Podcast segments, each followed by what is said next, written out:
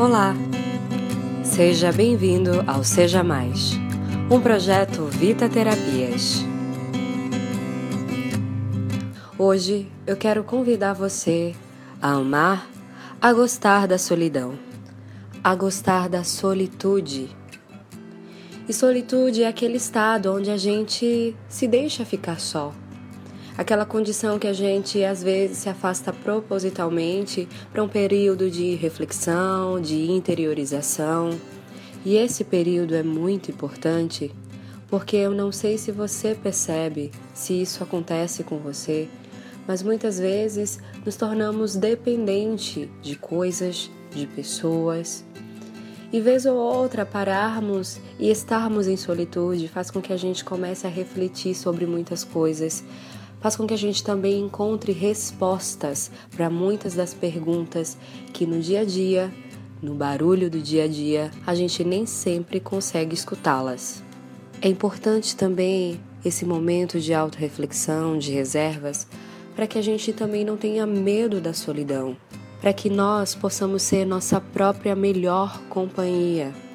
Quando você não gosta de estar só, muitas vezes é porque você não gosta da sua companhia. E se você tem medo da solidão, é porque você já vive em solidão.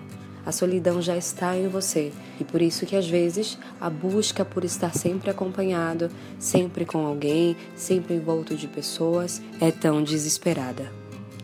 E o meu convite para você é que você ame o seu momento de solidão, se você não faz isso, se você não se dar um momento de solidão, dê a você mesmo esse momento. Faça algo para você se curtir. Vá ao cinema sozinho, vá ao parque sozinha, leia livros que você quer ler, tire um tempo para você, faça atividades que serão um afago para sua alma.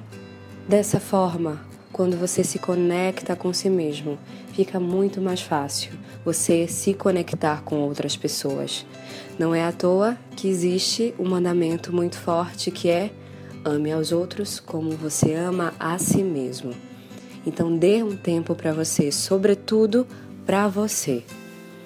Então, seja mais solitude, seja mais silêncio, seja mais autocompanhia.